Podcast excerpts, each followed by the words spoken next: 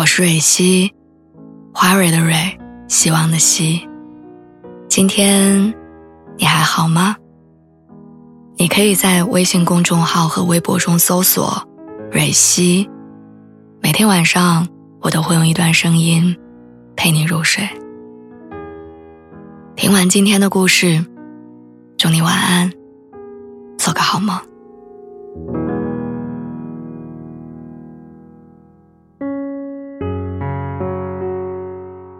我永远都很佩服一种人，就是那种在感情里栽了无数次跟头，还依然相信爱情的人。我妈有一个玩的很好的朋友，叫晚霞，今年五十岁出头。按道理我应该叫她一声阿姨，但因为她看着实在太年轻了，我就经常开玩笑叫她霞姐。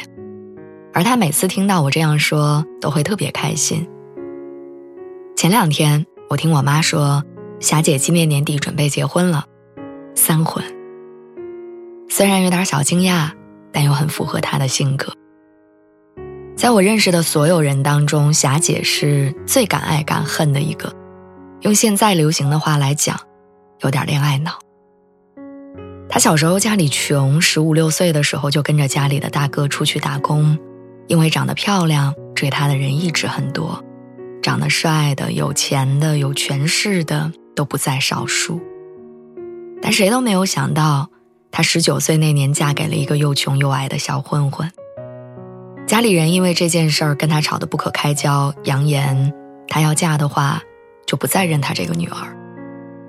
可即使这样，她还是铁了心的要嫁，因为她觉得自己遇到了爱情，而爱情总会赢万难。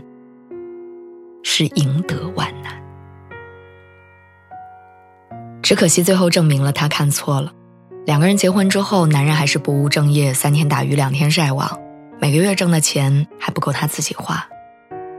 第二年，霞姐怀孕，她以为生了孩子之后，男人会变得成熟稳重，毕竟当了爸爸。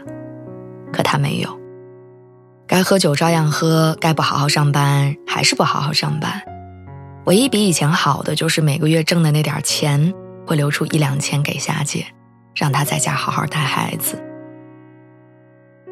可婚姻需要的不只是钱，还有爱、理解、尊重、扶持，少了任何一样都过不下去。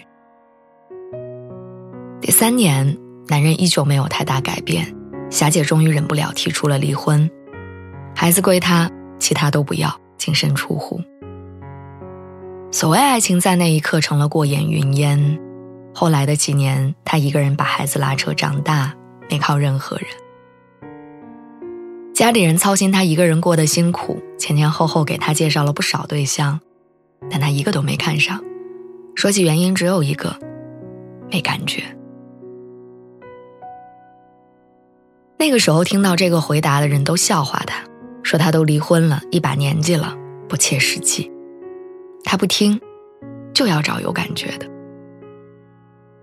三十二岁那年，她遇到了她的第二任丈夫，当地的一个水电工，比她小五岁，结过一次婚，没有孩子。两个人是在一个朋友的婚宴上认识的，一见如故，没多久就在一块儿。男人虽然年纪较小，但是为人处事却成熟周到，身边的人都对他赞不绝口，就连霞姐的父母也对他非常满意。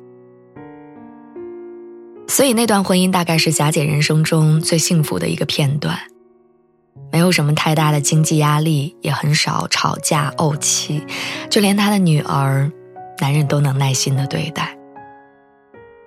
被爱好似有靠山，她在那一段时间体会到。